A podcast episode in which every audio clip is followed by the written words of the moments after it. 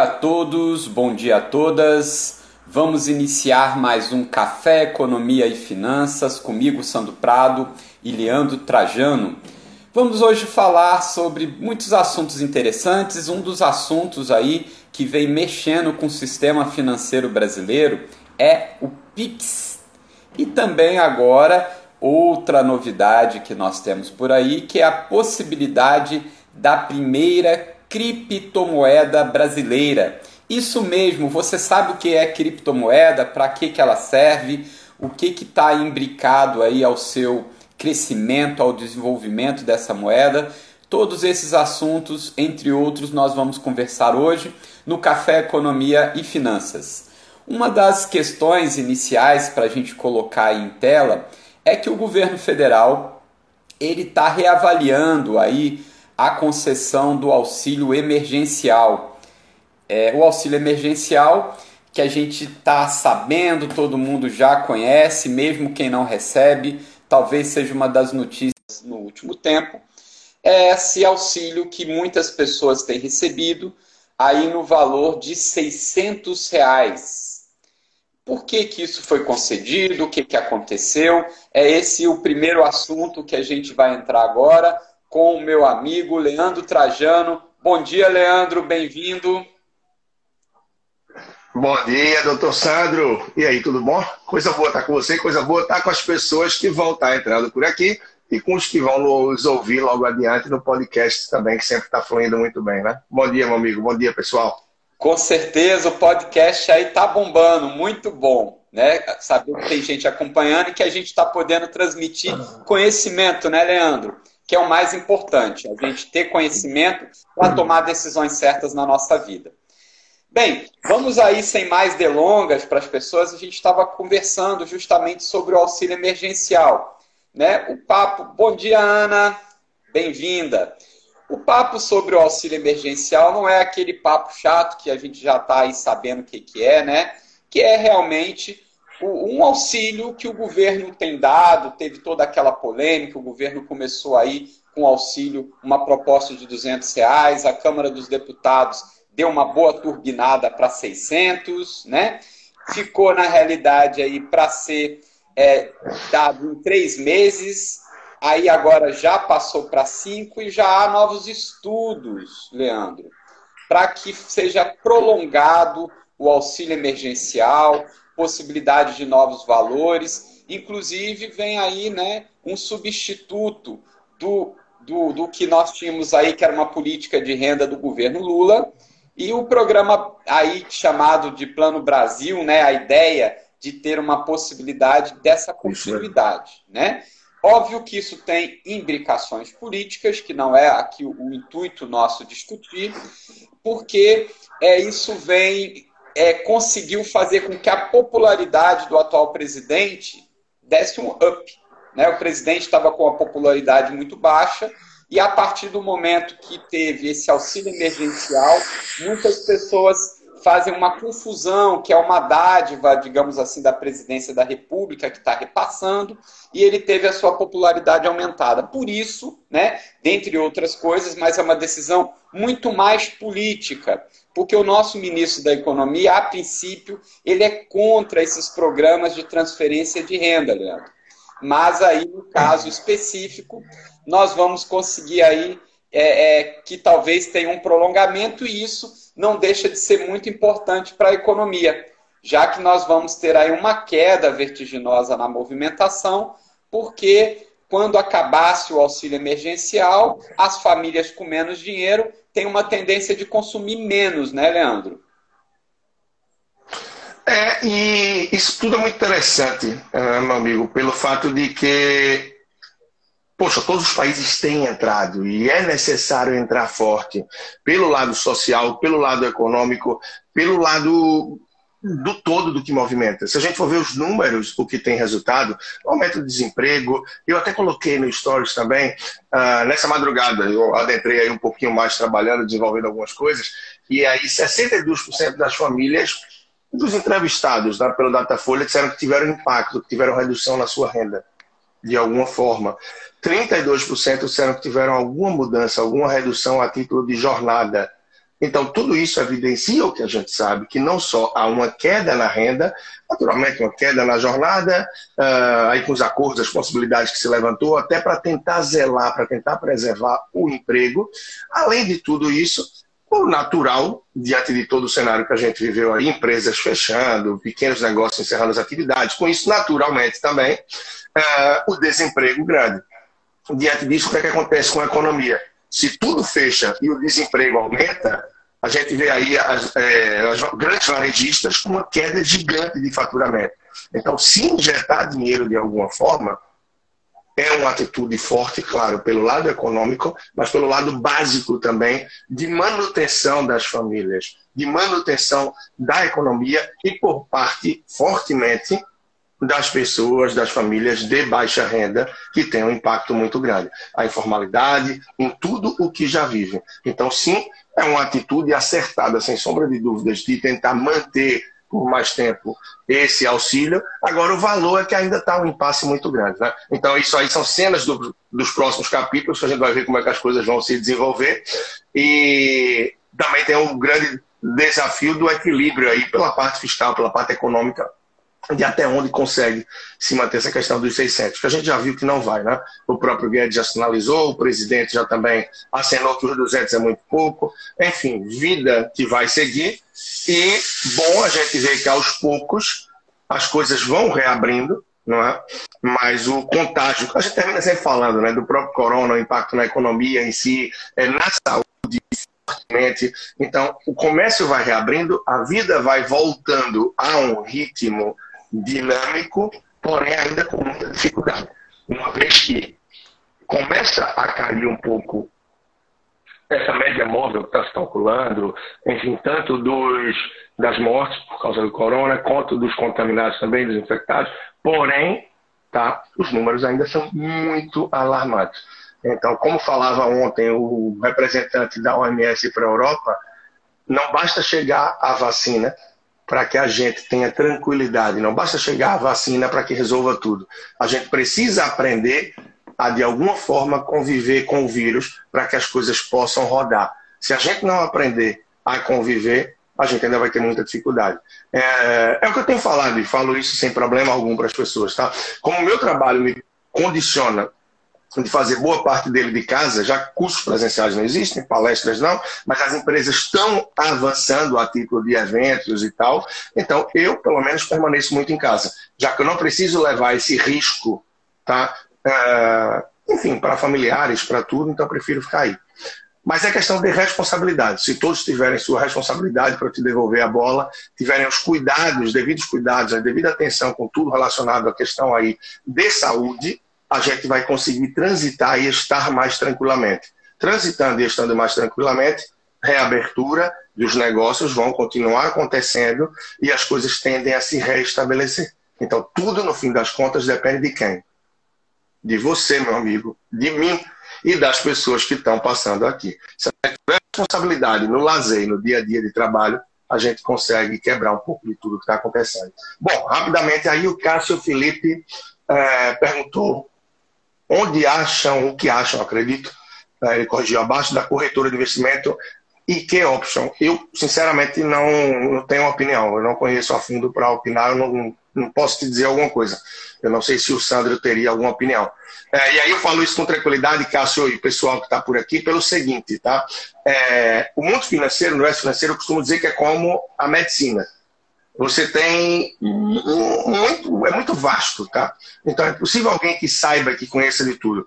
E há vários momentos que, infelizmente, é melhor não opinar do que querer ter uma opinião de tudo e terminar errado feio ou não te passando o conhecimento mais adequado. Então, disso daí eu te peço perdão, mas não tenho uma opinião que possa contribuir. É, é, Leandro, então, é, ou também em relação à corretora, são muitas corretoras que existem, a gente tem que tomar muito cuidado é, para fazer um estudo mínimo sobre a corretora, porque, obviamente, a partir desse momento, nosso dinheiro vai estar tá em jogo, né? Vai estar tá aí em risco. Então, é importante fazer um estudo mais minucioso, mas também, especificamente, eu não tenho condições de fazer uma análise aí mais detalhada. Bem, e aí essa importância, Leandro, que é uma coisa interessante para a gente. Tem muito tema rico hoje, né, meu amigo? Oi? Tem muito tema rico hoje, né? Gente, tem muito tema rico hoje, né? A gente entrou aqui num Tá? E para quem não sabe como funciona o Café Economia e Finanças, a gente trata aqui vários pontos de economia, de mercado da semana, linka com planejamento financeiro pessoal, familiar. E hoje tem muita coisa interessante, né? Nubank aí, com mais uma vez, um grande prejuízo, mas por que sempre dá prejuízo? Não presta a empresa? Uh, tem muitos pontos interessantes que a gente vai estar trazendo, tá? Antes de voltar para o Sandro mais uma vez, só vou te pedir uma coisa, você que está aqui com a gente, vamos fazer essa conversa chegar para mais gente. Então tem esse aviãozinho aqui, ó meu dedo deve estar bem em cima, manda ele para duas, três, quatro pessoas que você sabe que devem interessar. Eu vou estar mandando aqui também, para isso não preciso sair da conversa, tá? E aí a gente consegue atingir mais gente, vale a pena, tá bom? Estou enviando aqui agora e fazendo minha parte. Estou já fazendo aqui para quatro pessoas, pelo menos, para cinco, para seis, sete. Estou mandando para várias pessoas que eu sei que devem se interessar. Bom, fiz minha parte agora com você e está contigo aí a bola, Sandro. Isso, Leandro. Então, esse conceito básico da economia, ele está sendo é, contemplado justamente com é, o auxílio emergencial. Por quê? Nós precisávamos de ter minimamente um consumo agora na retomada da abertura das atividades econômicas. E basicamente esse consumo ele foi retomado principalmente graças ao auxílio emergencial que foi concedido para famílias de baixa renda. Então, mesmo quem não recebeu o auxílio, que às vezes você fala, pô, mas esse auxílio todo mundo recebendo, eu não recebo nada. Ele é crucial para a recuperação econômica. Ou seja, a partir do momento que há consumo, o comércio ele volta a operar, lojas de vestuário, loja de calçados e outros estabelecimentos que tiveram uma perda considerável durante a pandemia, como é o caso, por exemplo, até das próprias academias de ginásticas, enfim, teve gente que ainda se virou e conseguiu vender alguma coisa, ter algum faturamento durante a pandemia, mas teve outro tipo de comércio, tanto de serviços como de bens, que simplesmente fechou. Então é muito importante, por um lado, injetar dinheiro nesse momento para as famílias, obviamente que não é uma política que vai ficar para sempre mas essa, esse prolongamento, mesmo a gente sabendo que contraria as intenções iniciais de Paulo Guedes, que tem aí um, um aperto fiscal muito forte. Ele não quer, obviamente, ultrapassar o teto de gastos e para isso ele está tentando diminuir o piso dos gastos, que claro, tudo isso aí vem polêmica dentro da parte de política e economia. Mas o que nos interessa é que a partir do momento que a gente vai ter um prolongamento do auxílio emergencial, isso é uma boa notícia para pequenos microempresários, médio empresários que vão ter aí o consumo das famílias salvaguardado nesse momento. E em contrapartida, Leandro, já entrando aí no nosso segundo assunto, e hoje tem muita coisa bacana, além do Nubank, vamos falar do Pix e da primeira criptomoeda brasileira. É, isso daí é uma notícia muito é, e... interessante. É, esse negócio do Pix é interessante, porque boa parte das pessoas não tem ideia ainda do que é o Pix. Eu fiz esses dias uma enquete, tá? lá no meu Instagram, aqui no meu Instagram, nos stories, enfim. 93% das pessoas não sabem nem o que é o Pix. O Pix eu estou botando aqui para facilitar a sua vida, que está aqui com a gente. É isso mesmo, são três letrinhas. Já já a gente vai dizer o que é. E vem para revolucionar o mercado, isso a partir do Banco Central. E talvez tenha sido aí o que fez é, ser barrado né, a forma de pagamento via WhatsApp. O Banco Central não quis esse concorrente. Então é algo bem interessante, que eu já tenho trabalhado muito em podcast, em rádio e tal, e vale a pena, é um ponto bacana, é um ponto rico, sim. Só vou te fazer uma pergunta, amigo, vou te botar numa encruzilhada aí. E aí, os senadores tentaram matar a República mesmo? Como é o negócio? Com votando lá, derrub... tentando derrubar o veto de Bolsonaro em relação ao aumento de servidores e tal. É um negócio inacreditável, não? Ah, meu Brasil. É, é, a gente vê uma disputa, obviamente, muito grande entre o executivo e, obviamente, é, os parlamentares. Né? Isso é comum em qualquer governo. E, obviamente, que a gente sabe que todo profissional ele tem, obviamente, aí, o desejo de ter reajustado seus salários. Né? Então, essa grande crise que se deu, essa grande polêmica que está aí, é justamente porque não vai haver reajuste salarial dos colaboradores, tanto dos funcionários como dos servidores públicos federais, até o ano que vem. Ou seja, esse ano não tem reajuste, o ano que vem também não tem. Toda a categoria profissional, devido à inflação, tenta minimamente manter o seu salário. E o seu salário vem com reajustes. Que é bom a gente explicitar que não é um aumento de salário. A partir do momento que você ganha, por exemplo, mil reais, Leandro, e a inflação é de 5%, o seu poder de compra cai para, em média, 950 reais. Então, qual é a lógica? Se no ano eu ganho mil, a inflação foi de 5%, no outro ano eu deveria ganhar R$ 1.050 para manter mediamente o meu poder de compra. A partir do momento que você não tem reajuste no seu salário minimamente de acordo com a inflação, você tem o seu salário reduzido. Então, essa que é a grande polêmica. A partir do momento que você não tem reajuste no seu salário, ou servidores públicos não têm reajuste nos seus salários, o salário deles né, nominal mantém o mesmo, porém o salário real vai ter uma diminuição. Então, isso é algo assim que a gente não pode falar também de uma maneira assim que é só uma briga, que é só uma desavença entre o Senado e o Executivo. Tudo isso realmente tem uma lógica de ser. Todo trabalhador ele tenta a manutenção mínima do seu poder de compra. E é justamente isso que teve esse imbróglio entre o Executivo e entre o Senado, até porque a gente sabe que o entendimento entre eles não foi nada bom, principalmente nesse é. começo aí do governo Bolsonaro.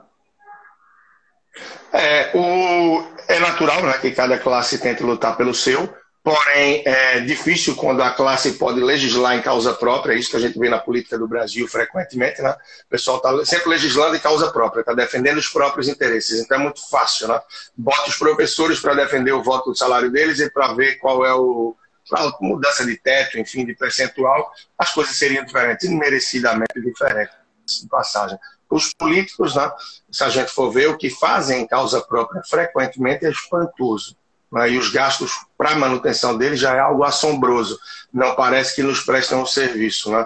Muito pelo contrário, parece que a gente presta um serviço para eles quando boa parte deles traz aí um desserviço para a população. E em momentos como esse, tá, por mais que sim sejam interessantes para a manutenção da renda, para um ganho real, afinal vem uma inflação, tudo isso, uma manutenção de ganho para todas as classes. Só que quando a gente vive um momento como esse, eu acho que é assim, algo muito razoável de se pensar, forma se segurar, não é? eu, eu acho que sim tem uma razoabilidade aí nesse veto, nesse sentido de tentar, de alguma forma, conter esse grande desembolso e tudo que pode estar havendo em prol de algo maior pelo país. No momento que a gente tem que tentar dar as mãos, né? tentar dar as mãos diante de tanta dificuldade que já tem. Eu não sei aí nas cidades de vocês, e acho que Olinda não é diferente de Recife, né, Sandra? A gente já viu um aumento grande de pessoas nas ruas, é, com cartazes, com tampa de isopor, clamando por ajuda, por aí vai. E, enfim, a gente segue aquilo que eu já falo desde março, o inimigo invisível né, e o futuro ainda muito imprevisível. Por mais que a gente já tenha alguma clareza das coisas, né, tem aí o foguete Sputnik no ar, que é a vacina russa, né, mas sem nenhuma alegação, e volto àquilo que também já falei há algumas semanas. Daqui para que essas vacinas cheguem no Brasil e que sejam distribuídas para pessoas como eu, você e tantos outros, não é? Então, sou muito a favor do que defendeu o Bill Gates, por exemplo, de que ela deveria sair primeiro, chegar para os mais vulneráveis, para a população de baixa renda, para outras pessoas. Claro, é, idosos, risco, pessoal que está na linha de frente, mas para os mais vulneráveis, porque esses têm que partir para o trabalho, esses são os que já sofrem mais no dia a dia por tantas razões, e aí vai. Mas já toma, meu amigo, tá com você a bola. É. Leandro, uma coisa só aí também para ilustrar o que, que acontece é, é, na política no Brasil é o seguinte: quando a gente chega nesse ano, medidas antipáticas, antipopulares, normalmente não são tomadas, principalmente agora no segundo semestre, Isso. por causa das eleições. Quando chegar janeiro, o ano que vem nós vamos ter muitas, muitas, muitas, muitas medidas antipopulares. Aí que vem as pautas. É o ciclo natural. É, que vem as pautas bombas. Quando chegar em 2022, dá uma refrescada de novo. Então, como é um ano eleitoral, medidas antipopulares têm um peso muito forte, principalmente aí nas eleições municipais.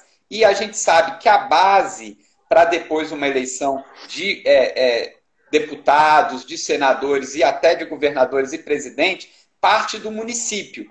Então, por isso também que há essa disputa política muito forte todo ano no segundo semestre, quando tem eleições. E como a gente sabe, nós estamos aí extremamente próximos da eleição, faltam cerca de 85 dias para as eleições municipais no Brasil, né?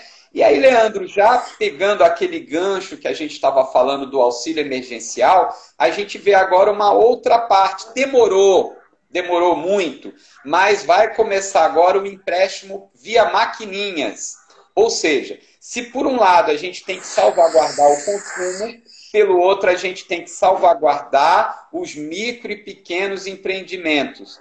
E depois de muito a gente falar também aqui, e eu acho muita letargia, mas enfim chegou aí um empréstimo via maquininha, que basicamente é um empréstimo mais simples. Maquininha, como todo mundo sabe, né, é aquela maquininha mesmo onde a gente passa ali o débito e o crédito. O que, que vai acontecer, né, falando aí rapidamente para Leandro comentar? É, o, o empresário ele vai poder agora pegar um empréstimo direto na sua maquininha. Esse empréstimo pode ser de até 50 mil reais, mas ele vai ser o dobro da média das vendas de março de, de 2019 até fevereiro de 2020. Então, se você teve uma média de venda de 20 mil, você vai poder pegar 40 mil emprestado. E esse empréstimo é justamente para o capital de giro, para o fluxo de caixa, para melhorar o pagamento das suas contas. Muitos tributos do governo e outras coisas os empresários conseguiram retardar, mas não foram em momentos nenhum aliviados, então eles vão ter que pagar agora. E esse empréstimo ele pode ser pego até o mês de dezembro, Leandro. E uma novidade, né? O que, que acontece? O que, que você vai dar né, como de garantia para isso? Nada. Mas vai estar tá atrelado às vendas futuras. Ou seja, 8% das vendas futuras vão ser debitadas automaticamente para o pagamento do empréstimo. Você tem uma carência de 6%. Via, via, própria, via própria maquininha, isso, é? para eu entender melhor o funcionamento, quem está nos vendo aí também, não sei se você já tem essa resposta. Exato. É, esses 8% vai ser debitado via a própria maquininha que você pegou empréstimo, é isso? Isso. E se você não tiver. E como, e como é que seria? Hum? É, do, da sua venda, você vendeu 100 reais, tá. 8 reais já vai para pagar o seu empréstimo. Ou seja, fazendo dessa forma, ele é tipo um empréstimo consignado para a empresa. Por isso que se tem uma taxa de juros um pouco mais acessível. Né? Lembrando, o governo promete né, uma taxa de 6% ao ano. Mas peraí, Boa. vamos lá. Mas com juros compostos. então vamos explicar. O que acontece é que juros compostos ele é mês a mês. É aquela fórmula mágica da gente pegar aí 20 é reais é entrar no cheque especial em 20 reais e dali um ano tá devendo mil reais. Você fala, como assim? Porque não são juros simples, são juros compostos. Então, tá aí o negócio. É 6%, 6 ao ano, né? De juros compostos não é 6% ao ano, na realidade. Porque aí é, vai sendo aí mensalmente capitalizado esse dinheiro. Mas, enfim, é um dinheiro que está vindo, né? é, de uma forma mais prática, mais rápida, para salvaguardar a parte da oferta. Então, qual é a importância? Nós temos. É, tem muito cuidado, Oi? né? Tem muito cuidado, né? Mais uma vez, a gente tem que confiar desconfiando, olhar criticamente tudo. Uh, eu escrevia ontem à noite para o Jornal do Comércio, minha coluna desse domingo. Eu já já vou dar aqui o spoiler do tema aí para quem quiser saber e acompanhar. É algo interessante que me perguntam muito. E as pessoas têm por mania, por hábito, até pela falta de conhecimento, simplesmente olhar se o valor da parcela cabe no bolso. As pessoas não se preocupam com juros, com custo efetivo total. Então tem que ficar atento nisso, gente. Seja para pegar um empréstimo, financiar um carro ou um imóvel. Não é se a parcela cabe no bolso, né, Sandra? É. É aquela questão que a gente sabe muito bem. Há uma forma de se falar e, é o que é a realidade. Então, assim, comprem um carro zero. Você não vai pagar nada de juros. Juros zero durante dois anos para você pagar. Ótimo. Os juros pode ser zero, mas vai ter tanta coisa que você paga que quando você vai calcular, você está pagando uns juros exorbitantes. Os juros não existe. Só que existe taxa para aprovação de cadastro e vai lá um punhado de coisa, a ponto de quando você vai fazer as contas mesmo, você está pagando os juros exorbitantes. Então, juro zero não existe né, nada, digamos, barato da maneira como se coloca, existe. Quando você contrata, por exemplo, uma academia que fala, olha, você faz o pacote de um ano e aí você vai pagar bem menos. Ora, a gente sabe que no inverno as pessoas sairiam se você ficar doente, enfim, são várias coisas que no final das contas é uma defesa que a academia tem para lhe manter lá, então é um barato é uma estratégia. Né? que às vezes sai caro, né, Leandro? Tem almoço de graça ou não tem nesse negócio, então, meu amigo? Né? Não, não tem almoço de graça. Enfim. Eu espero que eu espero que passando as coisas você me convide para almoçar de graça aí, né? De tá. graça não, por sua conta. Te vira aí, né? Já está convidado, né? E como o... Olha, vamos lá. É. E como o sucesso está muito grande nas nossas atividades, vamos almoçar no leite, vamos almoçar para fazer uma comemoração aí Afinal de contas, eu acho que nós já estamos aí uns três, quatro meses, não sei, fazendo aí nas sextas-feiras o Café Economias e Finanças. Começou com um convite assim, bem, pô, vamos, vamos fazer, né? Estamos aí. Flavinha está convidado. Flávia já está convidado. e eu me lembro que a primeira vez que eu falei, Sandro, vamos fazer a live sim, mas vamos fazer sete horas da manhã. Aí você disse, tá doido. Não, isso era lá para abril, sei lá. Nem lembro mais. Não, você disse, no meio dessa pandemia, sete da manhã, não sei se eu vou estar acordando com esse ritmo, não. Aí eu disse, vamos nessa. E o bacana é que, claro, a gente mudou o horário, era às sete, passou às sete, quinze, sete e meia. A gente tinha uma média de público aqui que sempre ia batendo na porta dos 25, 30 pessoas, afinal o algoritmo não avisa para as pessoas que a gente está no ar. Por isso que eu peço a você que está nos vendo, que mande esse aviãozinho aqui para três, quatro, duas pessoas. Você não vai sair da conversa. Você clica nele e você manda para duas, três ou quatro pessoas que sabe que vão se interessar por esse tema.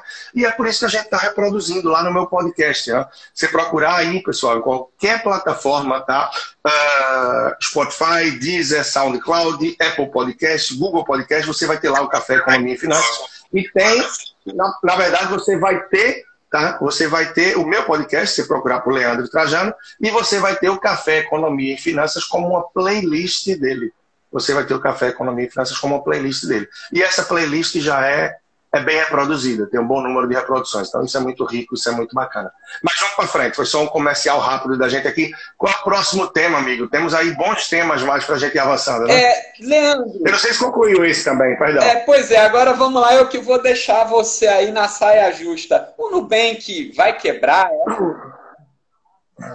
Vamos lá, Boa, é um... vamos pegar os dados. O Nubank teve 312 milhões de prejuízo entre 2018, dois, perdão, 2019, né, no ano de 2019, ante um prejuízo de 100 milhões de 2018.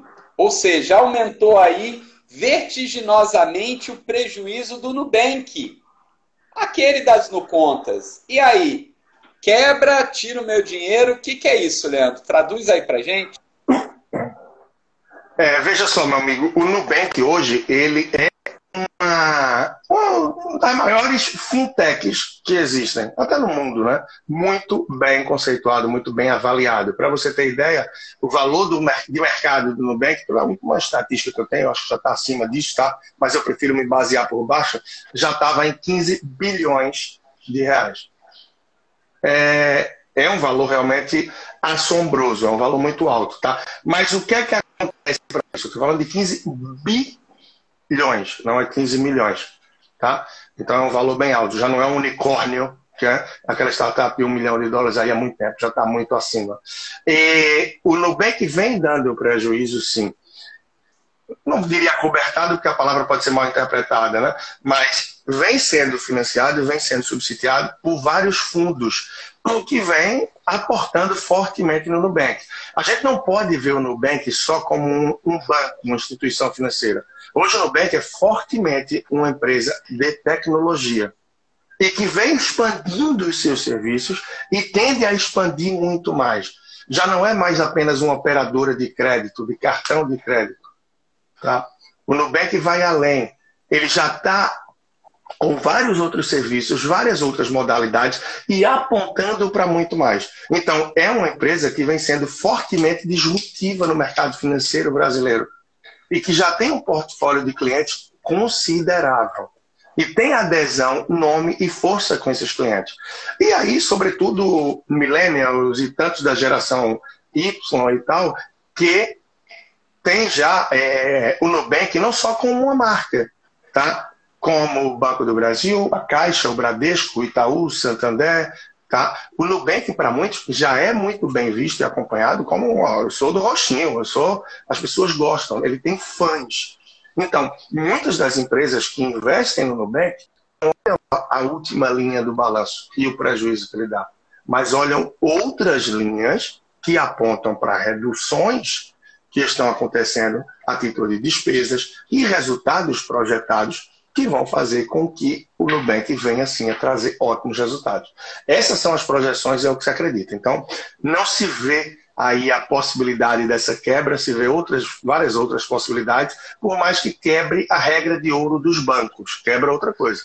Quebra a regra de ouro do setor financeiro, que empresa financeira, o banco não pode dar prejuízo.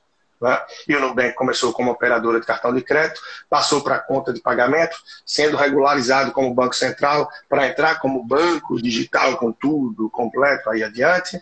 E, enfim, é, se espera aí um IPO do Nubank, tá? E tem muita coisa movimentada. Mas é, tem crescido muito, é uma empresa sim formidável, conheço gente que trabalha lá dentro, as pessoas também têm uma identificação grande com a marca e eu acho que a gente pode continuar esperando muita revolução por parte não só do Nubank, mas de vários outros bancos digitais que vêm crescendo e tomando uma boa parte, um bom cenário aí dos brasileiros, tá? Então que se cuidem com os grandes bancos. Que se cuidem os grandes bancos. Eu acho que tanto quanto a Globo, estou fazendo analogia, eles têm que se reinventar. A Globo hoje está muito bem com assinaturas do Globo Play. A novela de hoje você já pode ver o capítulo de amanhã.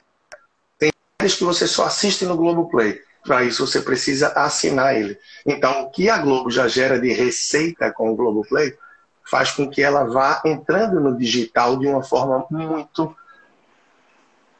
muito forte, né, de muito impacto e com muito a crescer ainda. Da mesma forma, os grandes bancos. Se eles não se reinventarem muito fortemente e esquecerem de ganhar dinheiro do brasileiro, claro, com outras coisas que são devidas, mas com umas que não têm coerência, como com tarifas bancárias, cobranças exorbitantes de TEDs e mais, eles vão ser ah, totalmente. A palavra não está me vindo, mas vão ficar na quina aí, tá? Pelos bancos digitais. Banco Inter, C6, Nubank, e esse movimento já está acontecendo aí nos grandes bancos, porque eles também não são é, nada bestas. Tá? Então, isso, quem é que ganha com isso? Nós. Pois é, Leandro, é só para aí a gente ter mais ou menos uma ideia de números. No final de 2019, né, quando foi fechado esse balanço aí, que teve esse grande prejuízo, o Nubank tinha mais de 16 milhões de contas. 16 milhões, né? E já estava aí chegando próximo aos 2.500 colaboradores. Também você percebe que a dimensão de funcionários de colaboradores em relação ao número de clientes é bem menor do que um banco tradicional. Mas eu puxei esse assunto, Leandro, também para que a gente reflita, né? Por quê?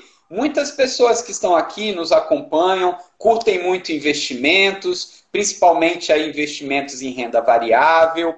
E uma das formas né, clássicas da gente observar se uma empresa ela está bem ou não é justamente se ela está tendo lucro ou prejuízo. Então você está aí, a gente está diante de um exemplo de uma empresa que no presente está tendo prejuízo, ou seja, ela tem muito mais gastos do que receita, porém, devido à expectativa futuro dela ganhar, dela se tornar uma empresa extremamente lucrativa, se nós estivéssemos aí no mercado de ações, as ações do Nubank estariam lá no alto, né, Leandro? Teoricamente. E aí vem aquela discrepância, que é muito importante a gente entender isso, principalmente as pessoas que querem entrar no mercado de renda variável, investir, principalmente nesse quesito de ações, que existe algumas lógicas dentro do mercado de ações, mas que a gente tem que ficar de olho. É a mesma coisa, por exemplo, agora do Magazine Luiza. O Magalu, as ações foram lá para cima. Sim, mas a pandemia está acabando, as coisas estão voltando ao normal. Ela vai continuar subindo ou ela vai voltar agora para um patamar mediano, que seria o valor médio que realmente valeria as suas ações? Ou seja, todos esses quesitos eles têm que ser analisados quando a gente vai entrar no mercado de renda variável. Eu estou falando superficialmente, só para as pessoas entenderem que há uma certa complexidade e não é só aí ir entrando e achando, não, vou comprar porque está subindo, vou. Enfim, porque é uma oportunidade. Então é algo que cada vez mais a gente precisa estudar né, para estar tá podendo aí entrar nesse mercado de ações que tem tanto atraído aí né, os brasileiros. Né, Leandro? Essa semana, inclusive, eu tive uma live bem rica com o meu amigo aí, o Paulo Marostica, tá? E a gente falava sobre isso. Uh, o Oba-Oba em relação à renda variável, né? Rumo à renda variável. O efeito manada, que talvez eu já tenha comentado aqui em algum momento, como eu falei, a gente já está em não sei quantos café, economia e finanças, né? Começamos às 7 horas, passamos para 7h15, agora 7h30. O público dá uma adequada, porque muita gente já voltou ao trabalho. Antes, quando estava geral em casa, a gente trazia bem mais gente junto com a gente, mas o pessoal vem acompanhando também no podcast depois. E o Paulo e eu falávamos isso. Esse oba-oba em relação aí à renda variável está levando muita gente que não deveria estar investindo em ações. Você fala, pô, não, está investindo em ações? Hoje, mais de metade da população americana investe em ações, então por que o brasileiro não pode? Não é que não possa. Mas investir em algo que você não tem conhecimento, simplesmente que você ouviu alguém falar, talvez na hora que você precise de uma grana, e você precise retirar um dinheiro, você precisa se organizar de alguma forma, você não saiba a direção que deve tomar. E isso aconteceu claramente em março.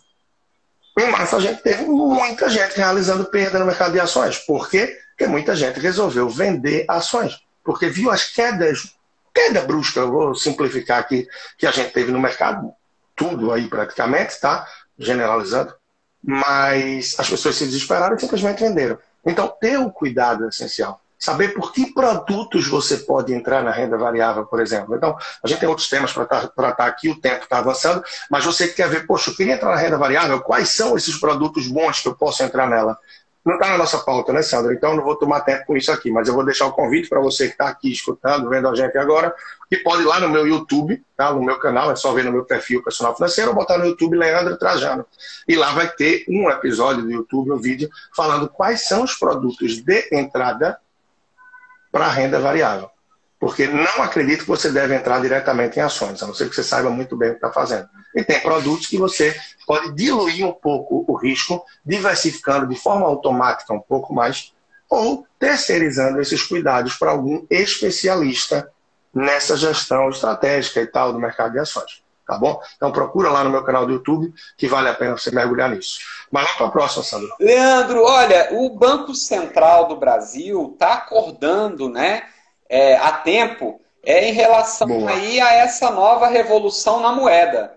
A gente sabe que a moeda ela vem aí de um processo evolutivo, desde o escambo, que era a troca, depois as moedas mercadorias, depois as moedas metálicas, depois a gente ficou conhecendo muito os certificados de depósito bancário, até chegar a essas cédulas que a gente conhece hoje, né? Que é a notinha aí, né? De, de, de 10 reais, de 20 reais. Essas cédulas elas estão, digamos assim, meio fora de moda, né? E por quê? Porque existem outras formas que simplificam o papel da moeda como meio de pagamento, né, que a moeda ela existe para que a gente faça um pagamento, para reserva de valor, ou seja, a gente precisa da moeda para guardar valores que a gente não quer usar no presente, quer usar no futuro, né? Então tem várias características que transformam a moeda numa boa moeda. E parece que as moedas clássicas, elas estão aí dando uma murchada, né?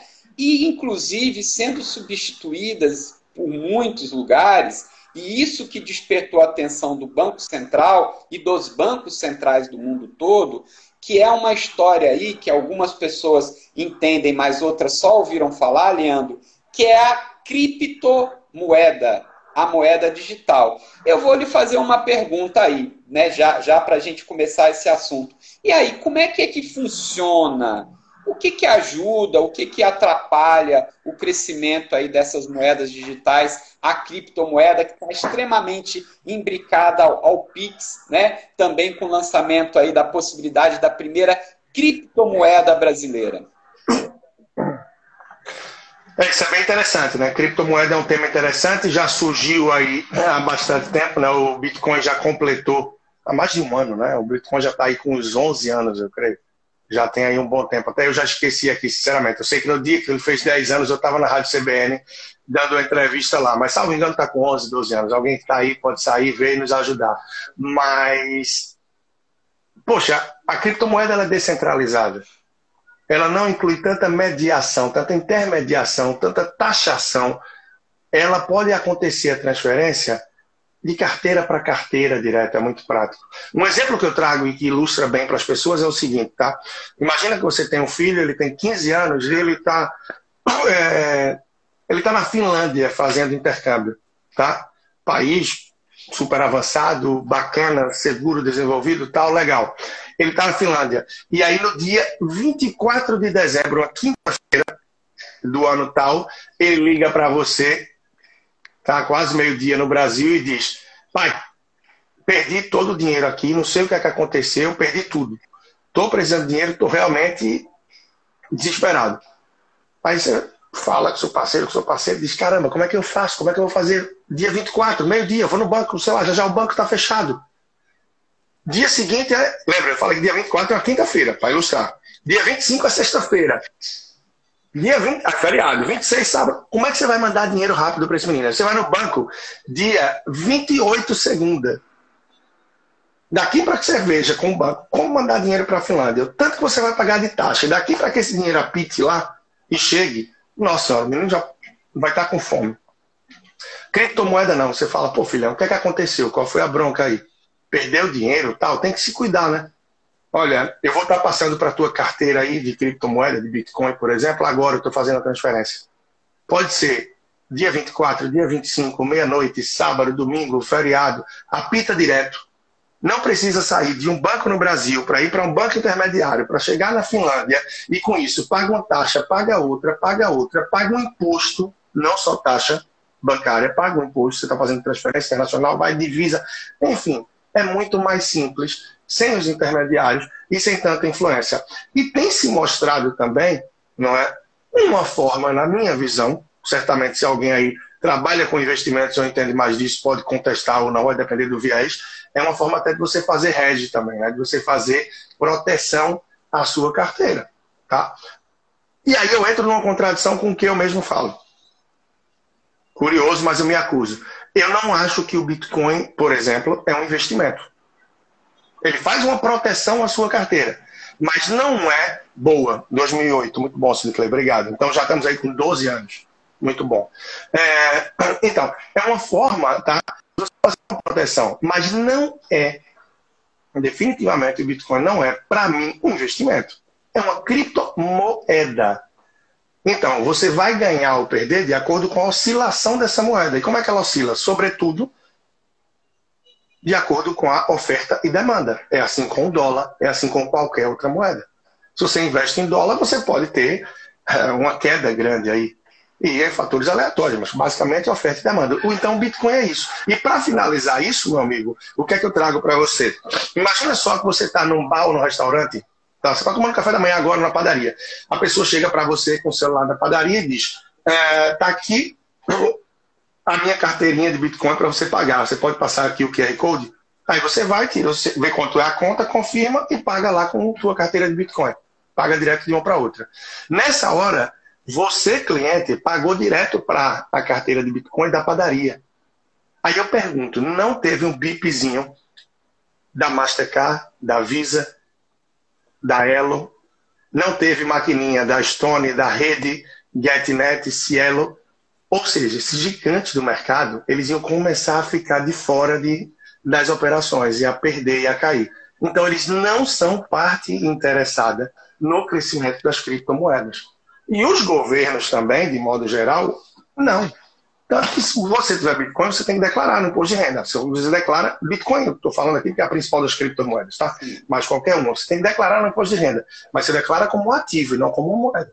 Porque se o governo brasileiro, ou qualquer outro governo, reconhecer que você tem uma moeda, ele vai estar dizendo que sim, tem uma outra moeda circulando no Brasil que não é o real. E ele não tem gerência sobre ela. Então ele não tem interesse. Bom, isso foi só para contextualizar um pouco e para passar de volta a bola para você tirando um pouco de contexto aí, esses dias eu botei no Instagram, que saiu no site do UOL, dizendo que tinha nota de um real que estava sendo vendida a 275 reais.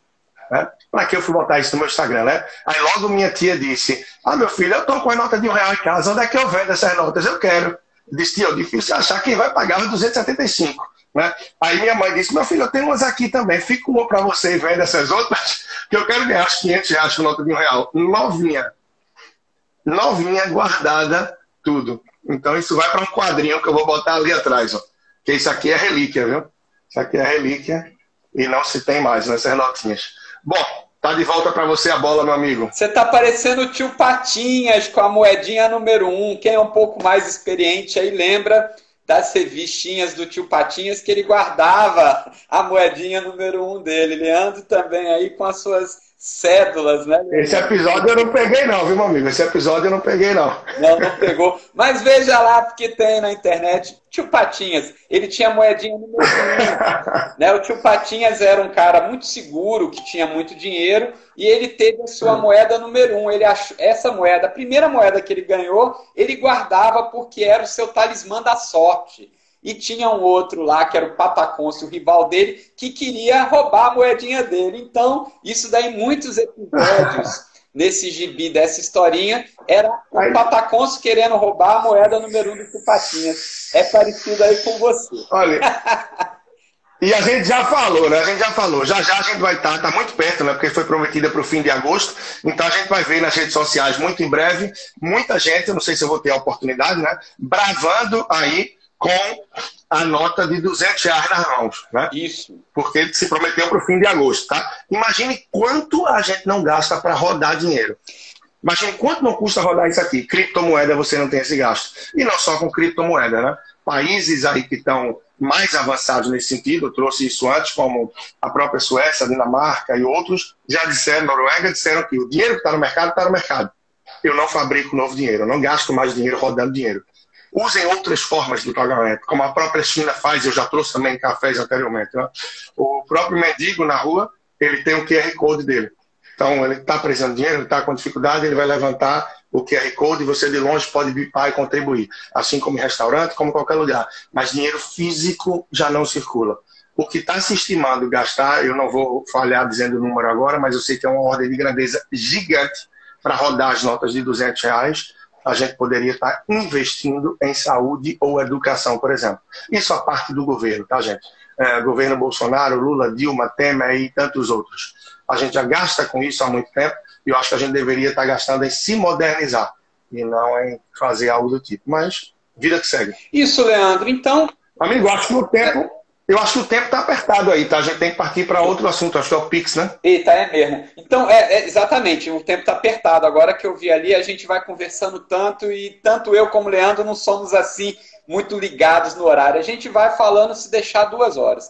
Então, Leandro, a questão é a seguinte: é, é, há uma evolução normal né, das moedas. E a gente está presenciando essa ruptura entre a moeda física e a moeda, digamos assim, virtual, a moeda digital. Isso é bastante interessante que a nossa geração está podendo conviver justamente com essa mudança. E muitas mudanças mais vindo aí com a revolução digital, a transformação digital que a gente está vivenciando. E aí, essa questão do Pix também é o seguinte: você está na tua casa, né? E não pagar a sua conta de energia, que já é uma primeira. É, é, é, que já fizeram aí acordo com o Pix. O que, que acontece? Simplesmente você vai, Leandro, e paga. O que acontece hoje é que a gente não paga diretamente para a empresa operadora de energia elétrica.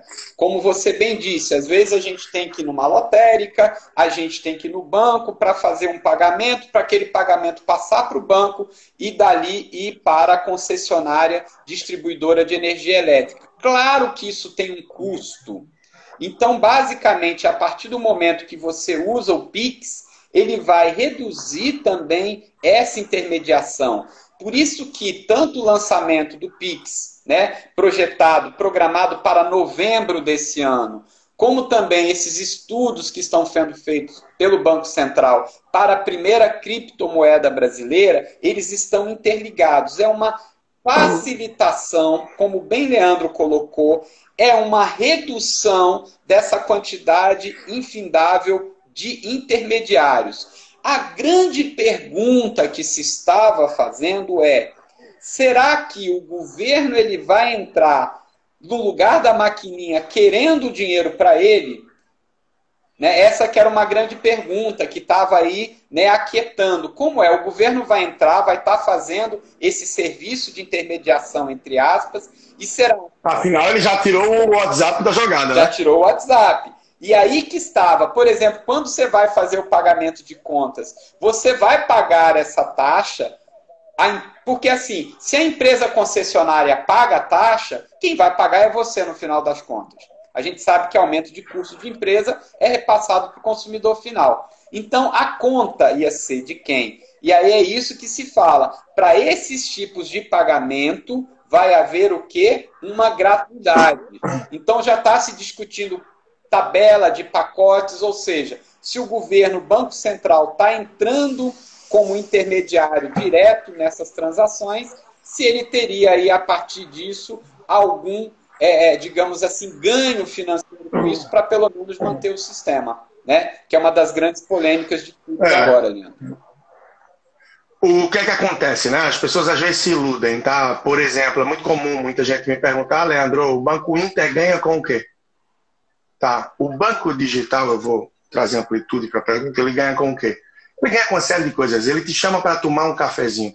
Ele te chama para tomar um cafezinho. Como é que ele te chama para tomar um cafezinho? Dizendo que, olha, eu não cobro tarifa para você abrir conta comigo, tá? Eu não cobro tarifa de TED, de DOC, entre outras. É tudo gratuito para você. Com isso, ele pega o teu CPF, ele pega os teus dados, as tuas informações e o cafezinho que ele te chamou para tomar, agora ele tem acesso mais direto a você. Ele pode te oferecer crédito, ele pode te oferecer investimentos, ele vai ter um relacionamento com você. E através desse relacionamento ele vai ter retorno. Em que, por exemplo, você vai ter uma conta no banco e com essa conta, se você começar a movimentar, você vai passar a pagar contas lá de telefone celular, de energia, entre outras coisas. Não acha você que a operadora, o banco, faz esse serviço gratuito de receber as contas da operadora da companhia de energia, de um cartão de loja e de outras coisas. Ele recebe uma taxinha para isso. Então o banco funciona nesse ponto como um intermediário para isso. Então ele ganha também dessa forma. E ele ganha quando você deixa dinheiro lá na conta corrente, ele ganha tá, quando você passa a investir, quando você toma crédito. Os bancos são inteligentes, os digitais vêm para ampliar essas possibilidades. E se eles cobrassem de mim, de você, uma tarifa bancária TED DOC, eles não teriam espaço no mercado. Então eles têm que dar um passo oferecer o café gratuito para que depois você pague o almoço. E aí o negócio gira. E outra coisa interessante, tá? Em relação ao Pix, o que é o Pix então? O Pix, primeiro, em algumas modalidades, ele quer tirar essa intermediação. Como. Outra, o Pix é claramente uma forma de pagamento. Então, assim como o cheque ficou subutilizado e hoje ele existe, mas praticamente inexiste, é o que, ao meu ver, ainda não vi esse comentário, mas para mim fica muito óbvio, tá? Não é nenhum privilégio meu, é o que o Pix vai fazer com o TED e com o DOC. Ele vai subutilizar o TED e o DOC com o tempo. Ele vai simplesmente subutilizar. Então, tá. Por que ele vai subutilizar o TED e o DOC, por exemplo? Porque o Pix ele funciona 7 por 24 por 365. O que é isso? Ele funciona 7 dias por semana, 24 horas por dia, nos 365 dias do ano. Diferente de um TED e um DOC. Se você quiser fazer um TED hoje, você pode fazer até às 16h59, 17 horas e ele cai hoje. Se você fizer às 17h01, ele só vai ser processado na segunda-feira. Então, Pix não. Você, meia-noite, está ali no barzinho, tomou alguma coisa, ou jantou, almoçou, e, eita, esqueci a carteira. Você fala, amigo, paga aí, eu já te transfiro agora. E você vai ter uma chave, tá? Que vai ser feita através do seu aplicativo do banco. Banco do Brasil, é, Caixa, Banco Digital, o que for, você vai fazer essa chave. E até isso foi antecipado. E seria em novembro mas o Banco Central antecipou agora para outubro. Por quê? Eu acredito que pela própria pressão, porque o WhatsApp chegou junto e disse: Eu vou fazer isso. O Banco Central disse: Peraí, eu tenho Pix. Não faz isso, não. Vou te barrar aqui, já que eu tenho autonomia nesse sentido. E aí se antecipou para outubro. E a gente vai ter as instruções por parte dos bancos para que isso seja feito através do seu próprio aplicativo e que possa transitar assim com o Pix. São transferências que podem ser feitas em 10 segundos. Para o TED, você espera às vezes 5, 15 minutos, ou depender uma hora para que caia o dinheiro. DOC vai cair no outro dia útil. Então, imagina, transação mais rápida, mais limpa, mais barata. Até então, eu estou vendo os benefícios, é o que está sendo divulgado e é o que minha visão permitiu. Eu não consegui ver ainda o lado mais negativo, mais nebuloso da coisa, que normalmente termina tendo alguns pontos críticos aí. Mas, em resumo, é isso. Então, uma forma direta de você fazer esses pagamentos. Inclusive, você vai poder fazer ele direto no restaurante que você está jantando, almoçando. Tá? Ou seja, não precisaria nem a questão anterior. Né? Se o seu amigo ia pagar a conta, não precisa. Na verdade, você chega para a pessoa do estabelecimento e diz: Amigo, eu estou sem carteira, mas deixa eu pagar aqui com o meu Pix. Ele pagou. Então é fantástico, é algo que vem aí para revolucionar de fato. E tirar ainda mais a circulação da moeda, que eu falei anteriormente. Né? Tirar ainda mais a circulação da moeda. Ou seja, cada vez menos a gente vai precisar de menos moeda. É isso aí, né, meu amigo? Isso, Leandro. Eu vou tentar rapidamente que para a gente não cair, né? Mas o que acontece é justamente isso. É uma facilitação, né? Tanto a criptomoeda como o Pix vem aí como uma ou o governo ele mexia ou ele ia perder, né, algo que era clássico desde o início do século passado, que era só o Estado que emitia moedas. O que estava acontecendo é que estava crescendo uma concorrência paralela através das criptomoedas. Então, desde que o Estado, né, de uma, uma grande conferência de Bretton Woods, trouxe para si a exclusividade na emissão da moeda, inclusive com uma questão que era muito importante, que foi até retirado, que era o lastro dessa moeda, mas enfim, dentro dessa expectativa, nós temos aí algo que vem revolucionar o mercado brasileiro. E a gente sabe que com o passar do tempo, essas nossas cédulas, essas moedas tradicionais, elas estão cada vez mais sendo substituídas pela moeda digital, né? E isso daí são as coisas que a gente vai acompanhando, vamos conversando, vamos explicando para vocês aqui essas questões financeiras aí nos próximos encontros, né, Leandro? Que será quando? Bom, vamos dar uma olhada e fiquem de olho aí no meu Instagram e no do Sandro Prado, tá? Acredito que na próxima sexta a gente deve conseguir trazer para vocês mais um Café Economia e Finanças Uh, manda notícia, manda uma mensagem direta para a gente, você que está nos acompanhando até agora, sugerindo tema, dizendo se está valendo a pena, se não está. A melhor hora para você, às 7, às 7h15, às 7h30, o que é que você acha melhor? Ou é melhor que não tenha isso daqui? Vamos acabar com essa bagunça, vamos acabar com esse negócio aqui. Pessoal. Bom, para mim tem sido muito prazeroso, tem sido fantástico. É, acompanhem que o professor Sandro Prado muitas vezes deixa no IGTV dele e está sempre no meu podcast também. Pronto, gente, tenham todos aí um ótimo final de semana. Espero aí que vocês tenham gostado aí. A gente já está aí, né? Como é, é, Leandro falou, três ou quatro meses, ele já está até espirrando de tanta emoção. e é isso, gente. A gente sempre está aí tentando dar dicas financeiras, tentando mostrar um pouquinho aí o que é esse mercado financeiro para vocês. Muito obrigado pela companhia, que na verdade, Leandro, a gente só está aqui por causa das pessoas, né? E olha quanto feedback bacana já a gente tendo aqui, eu fico feliz com isso, né? Eu fico feliz com alguns feedbacks que a gente já tem aqui. E relembro, gente, é, a gente traz assuntos da semana, mas a gente traz, como vocês já, já perceberam, a gente traz muito conteúdo mesclado com planejamento financeiro. Deixa o saldo. Tá acabado?